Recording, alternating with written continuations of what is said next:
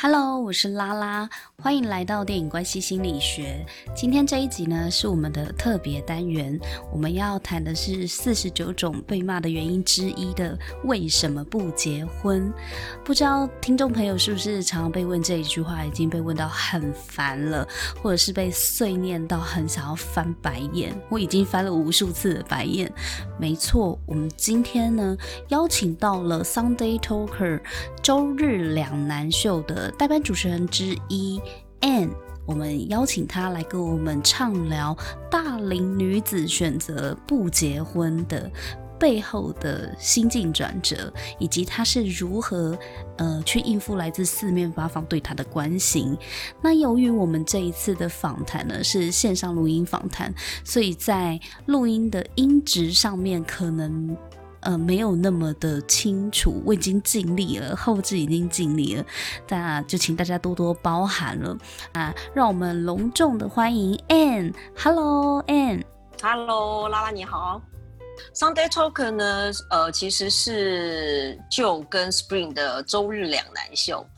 那当时成立这个节目的原因，是因为大学刚毕业进入社会，所以他们觉得这个生活怎么这么难，每天都要面临选择。那刚好他们是两难嘛，嗯，所以也面临了两难。然后后来呢，因为我研究这个还蛮久的，有一天我就找我表弟，这个威胁利诱说，你一定要让我当这个代班来宾。然后我们就共同有了一个想法，就针对两难这件事情呢，我们想要有一个跨世代的对谈，然后来看看，哎，年轻人到底觉得这个两难是什么？那从姐姐的这个呃历经沙场多年征战的结的。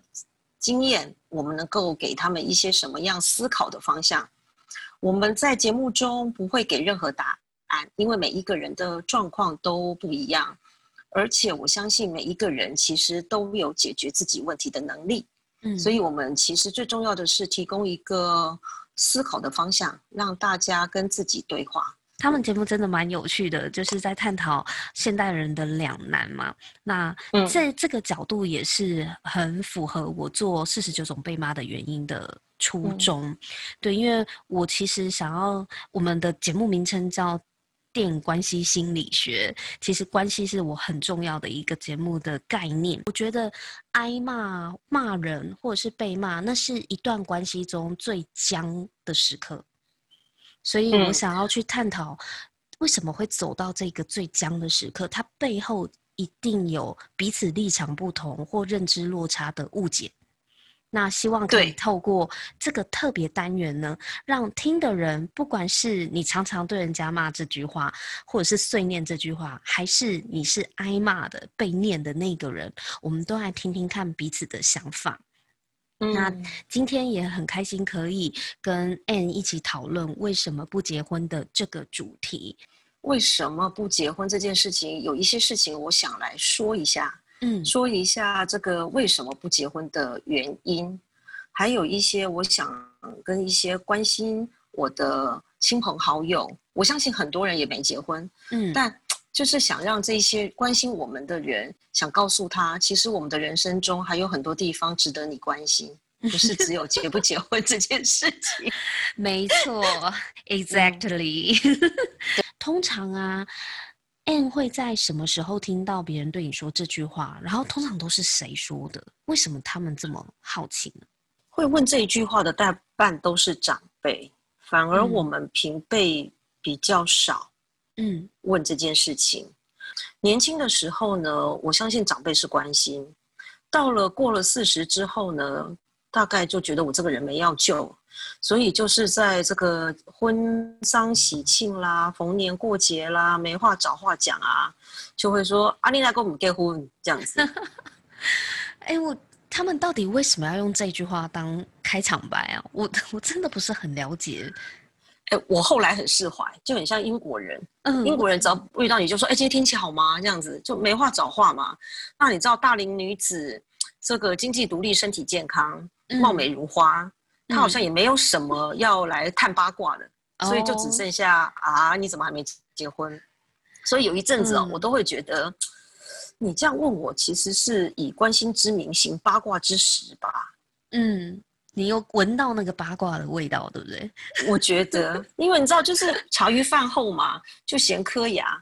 那后来我对于这件事情很释怀的原因是说，哎，你要听什么答案，就看我今天高不高兴。嗯、如果我今天高兴呢，我就跟你认真回答个两句；如果我今天不高兴呢，我就胡诌个两句。反正呢，我讲什么你都信，那你就拿去闲嗑牙吧。这个久了以后呢，我讲什么你也不会相信，你就不会再问我了。哎、欸，很有智慧，我觉得这招还蛮妙的，就是把把压力化为乐趣，对不对？对，你当看戏的嘛。对，然后反正你我讲什么你都会磕牙，对吧？嗯，那我就我就来塑造。对，我就编个精彩的让你讲，然后呢，这个三三三舅妈跟四婶婆都在一起，发现嗯，怎么跟我讲的不一样？那以后我讲的话就没有人相信，那讲不出、听不到真话，就不会有人来问我了，因为他知道问不到嘛。我觉得这这真的是很很风趣的智慧，要跟你多学一下。因为有时候我们被人家问到一些隐私的问题的时候。这是真的很不想要，尤其在公公开的场合，真的很不想回答。对，嗯、但反而你你越不讲啊，不知道为什么，他们就会有一种越想问的欲望。哎，我跟你说，很多时很多时候啊，嗯、实问虚答，特别是隐私的部分，哦、嗯，我觉得这件事情呢，挺好用的。你知道，就四两拨千斤。接下来就会问你，你一个月赚多少钱呢、啊？你就会说还好，够我使用，够我养自己。生活过得挺好的，还可以拿一点钱给爸妈，我觉得挺好的，这样就好了。嗯，打太极就对了。哎，可是我讲的是实话啊，我也没有讲谎话啊。是，但是还是问不到到底多少。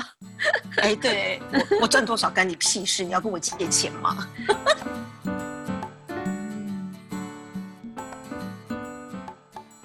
了解，那那你内心真实对他们的这个问题的想法是什么？就是不管呃，你知道他们问你是呃假装假关心之名，但是想要行八卦之实。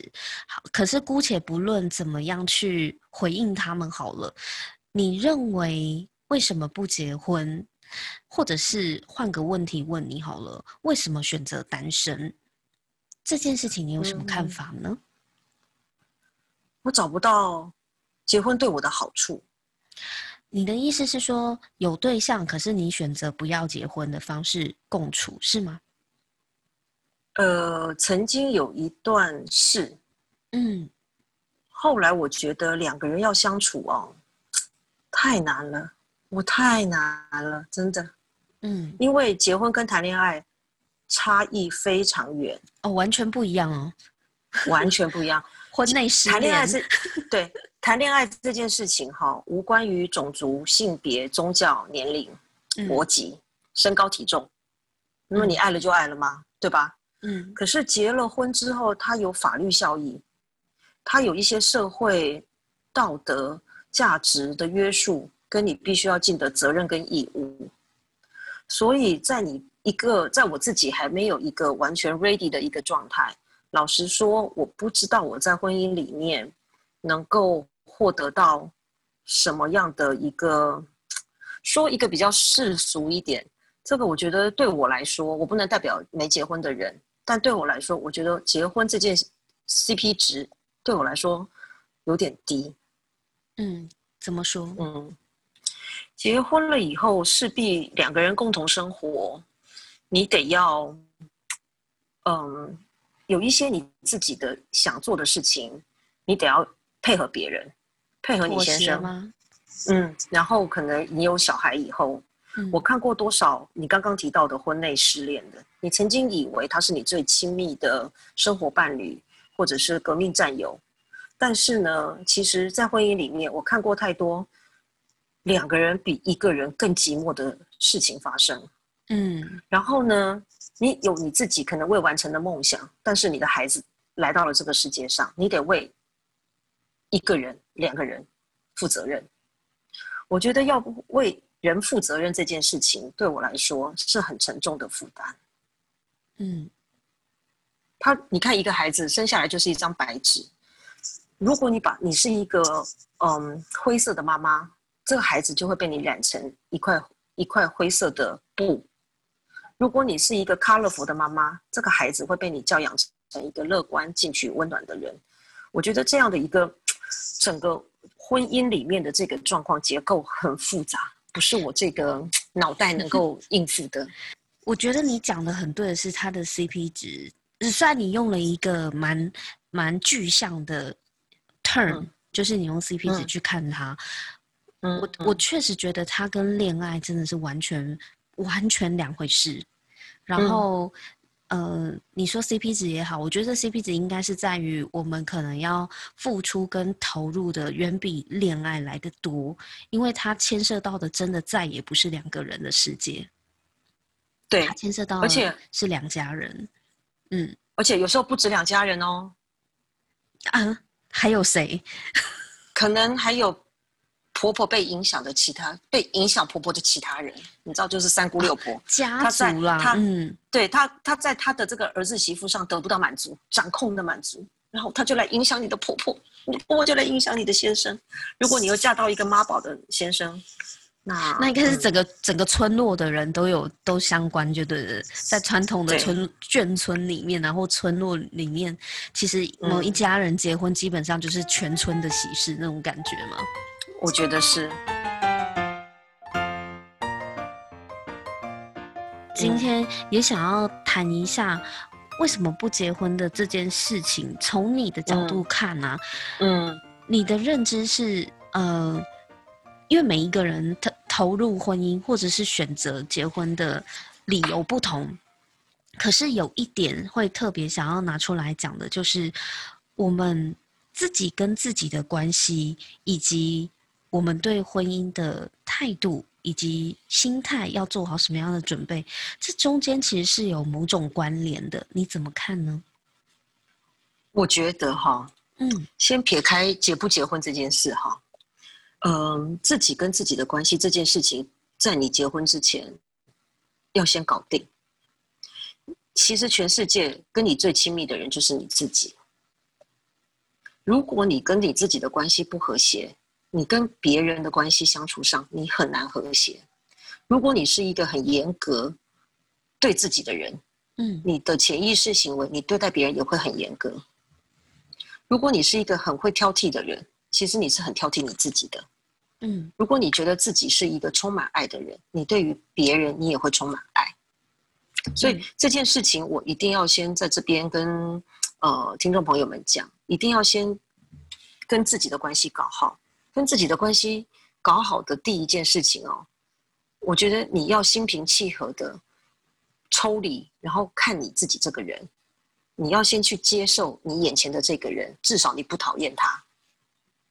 嗯，你不讨厌他之后呢，你就会开始想去了解他，然后去了解他，不带任何的价值批判，去了解这个人到底是一个什么样的人。在经过这样的一个觉察跟自我对话的能力提升之后，在这个过程当中，最后你会发现，原来哦，其实我可能没有自己想象的那么好哦，但是我也没有，我也没有自己想象的那么差，我也没有我妈妈说的那么差，我也没有我父亲说的那么差。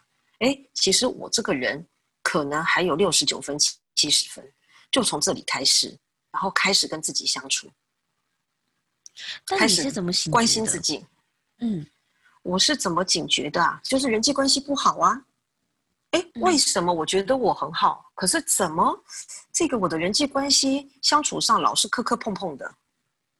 那我就发现同样的问题怎么会，呃，跟这个朋友会这样，跟那个朋友会这样？哎，跟那个朋友跟另外 C 朋友不会这样？哎，那我就开始发现很好奇，开始去找，哎我跟。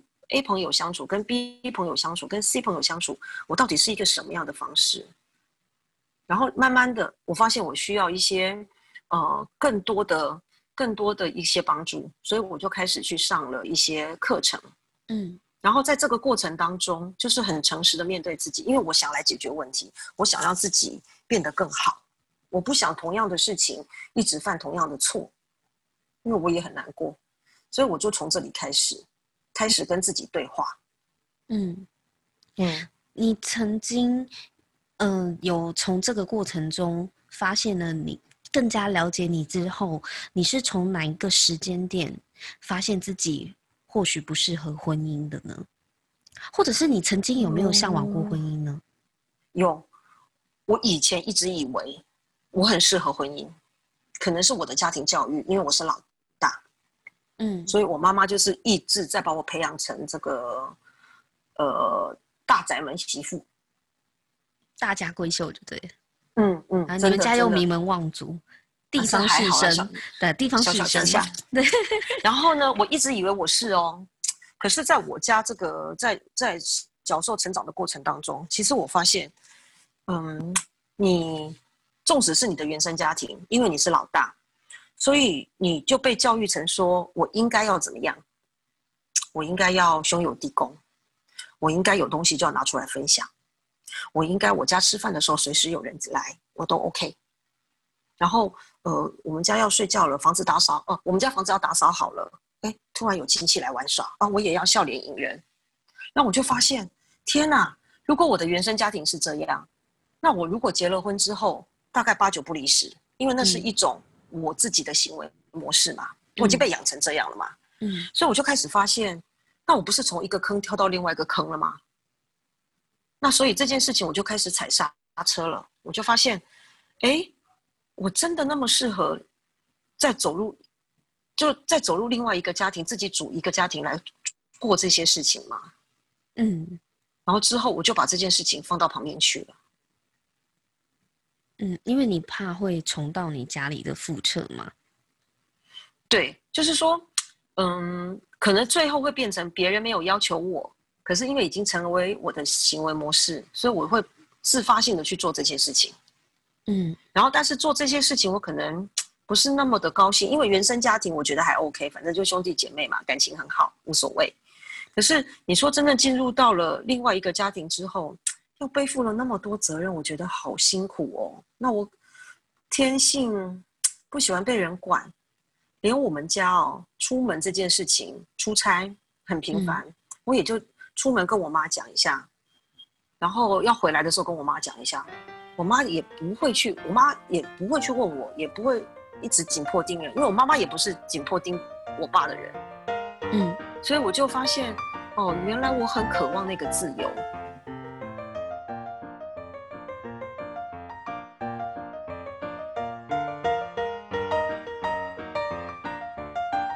嗯，你大概什么时候发现的？我大概在三十几岁的时候觉醒，哇，我发现我很想要，我很想那个就是。想干嘛就干嘛，然后我想要做什么事情，我不用跟任何人报备，我只要跟我妈讲就好了。因为这个她担心我的安危，所以我要让她放心。但我不想再跟任何人报备，去交代什么东西，我觉得好辛苦哦。嗯，所以你从原本是渴望，嗯、呃，结婚成家的，后来发现自己可能不适合，对吧？对，我发现我真的不适合，而且。我没有太大的耐性，去跟人家嗯磨合一些事情。我应该这样讲，在我的成长过程当中，这也是我想跟听众朋友讲的。回想一下，因为你从小、嗯、就说，呃，家族的规范还是会期望你成为一个什么样的人。嗯哼哼。所以当你有了一定的能力之后，其实慢慢的，嗯，社会在改变，嗯、所以。父母还是有一些长进的，大家还是会反思的，所以父母爱子这件事情，其实他最终还是希望你能够开心。所以最后，当我妈妈发现，哎，原来我自己那么那么一个人很开心的时候，我妈妈 她觉得没有必要再婚，女女儿不一定要结婚。在我们这一辈里面，每一个家庭至少都有一个女孩子没结婚，我的表妹表姐。嗯嗯，是说好的吗？没有，我觉得其实就是婚姻故事看太多。嗯，婚姻故事真的看太多，我真的觉得妈妈那一代好脱模。嗯，哎，好辛苦，我真的觉得好辛苦。没错，没错，我在这边有一件事情是我自己的经验。嗯嗯，我觉得当一个成熟的大人这件事情跟自己的关系哦，要勇于负责。所谓的勇于负责，是你要对你自己所做的每一个决定负起责任来。人是一个很奥妙的关系，就是说，当你全然的要为自己负责的时候，你在做每一个决定的时候，你会变得更小心谨慎。嗯，因为这个决定是你下的，不是你妈妈帮你下的，也不是你的男朋友帮你下的。嗯，所以很奇怪哦，当你要为你自己负责的时候，诶，他反而不敢随便下决定，也不敢那么任性。哦，这件事情是很奥妙的，对，因为你没有人可以牵涉到自己啦，对对，因为你没有人可以责怪喽，嗯、哼所以没有一个人都没有很难。刚如果不成熟人，他很难会去说，哦，对我这个决定做的不好，呃，自己没想到把我自己搞成这样。嗯，这是一个很成熟的状态，才能够去接纳自己所做的每一件事情。嗯，可是当你还不是那么成熟的时候，所有做的决定，你不敢去担起那个责任的时候，当别人帮你做决定的时候，其实你是心不甘情不愿的。那在这样的一个过程当中，你你跟你自己的关系就处不好的时候，你很少有事情会做得很好。嗯，那这件事情会影响你后面你的整个你在社会上的工作的状况，你的人际关系，你在对每一件事情的判断，其实有些时候。这就是我刚刚一开始说的，你的行为其实是被你的潜意识所影响。嗯，你看，有的人他很喜欢发脾气哦，其实发脾气只是以冰山心理学冰山理论来说，它只是冰山的一角，可能只占了十分之一。它冰海面下，它可能有更多的情绪，在这个下面，他自己不知道。我们只是看到他很爱发脾气，发脾气是。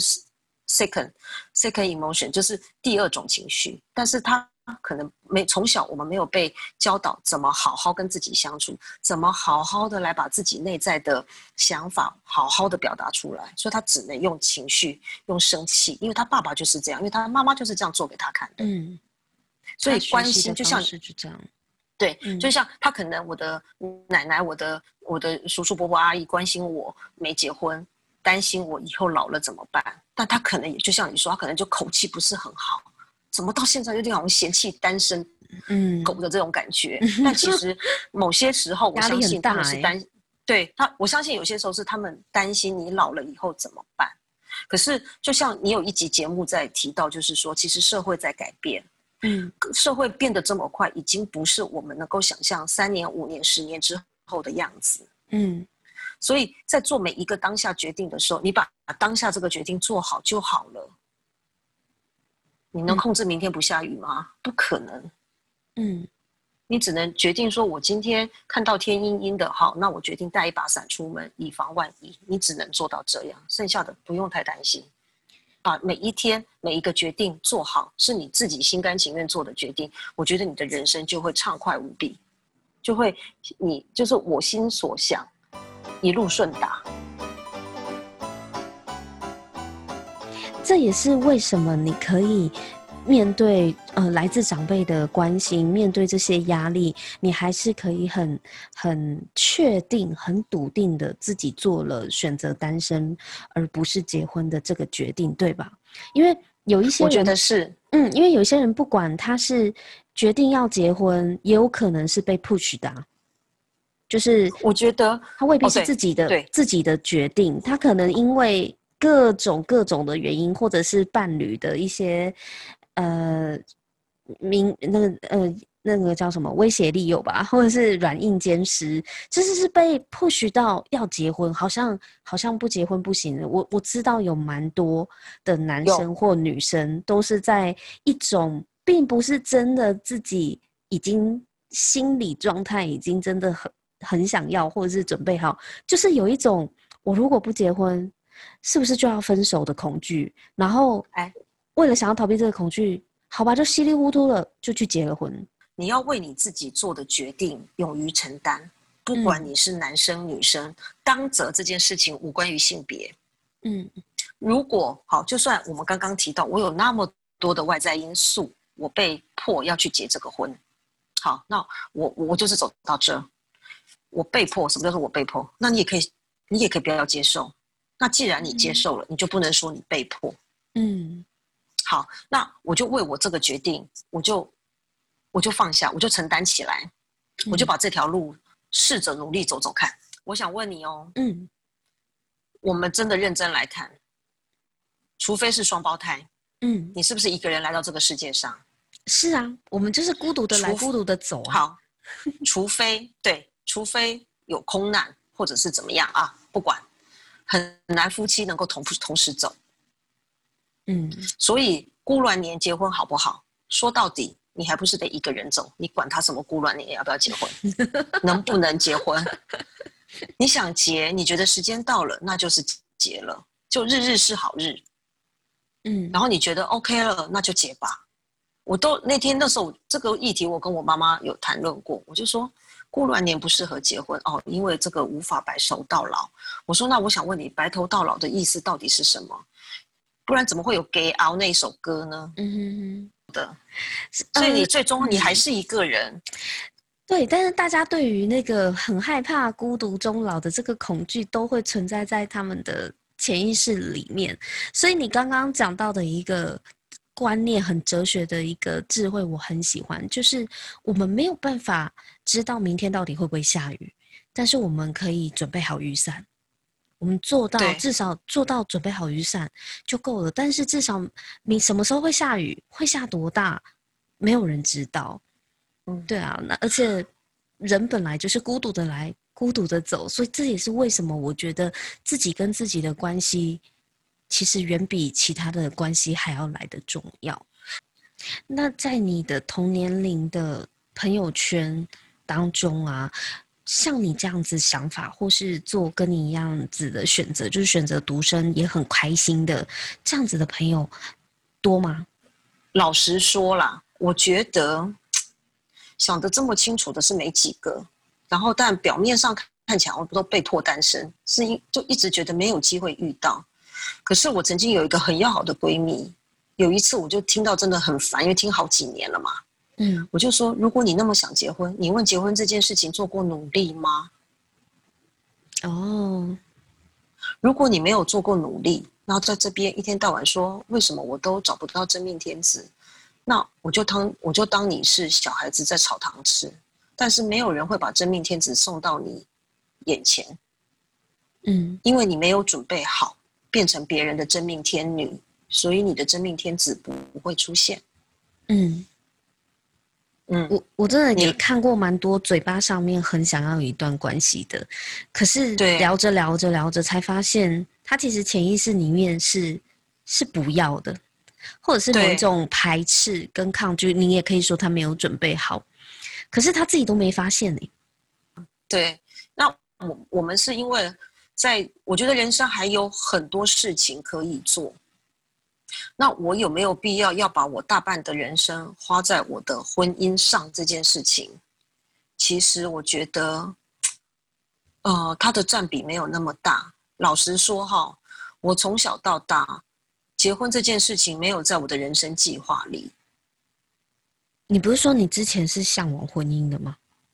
我是向往，是因为、嗯、是因为妈妈说你要结婚，我把你训练成很好，你一定是很好的媳妇人选。可是我的内在对于这件事情，哦、我没有那么强烈的觉得我要进入一个家庭。但是我知道我希望了，对不对？对，然后我知道我具备了当媳妇的资格。嗯。了解，好，那最后的最后，想要询问一下 Ann 啊，你对于跟你选择一样单身的人，或者是他想要选择单身，但是正在面临到底要不要跟身边的人要不要走入婚姻的这这样子的听众朋友，你有没有什么话想要跟他们说呢？嗯，选择单身的朋友呢，呃，就是把你能。为自己做的准备做好，然后好好的去享受你的生活。我觉得这件事情很重要。好，那今天真的非常的谢谢 Ann 哦，那也期待下一次还有机会可以跟 Ann 来我们的节目里面再畅聊她丰富的人生阅历跟人生的智慧。那今天呢就分享到这里，我们谢谢 Ann 的参加，那跟大家说拜拜喽。好的，拜拜喽！记得多按赞，然后我就有机会再回来。拜拜拜拜拜拜拜拜。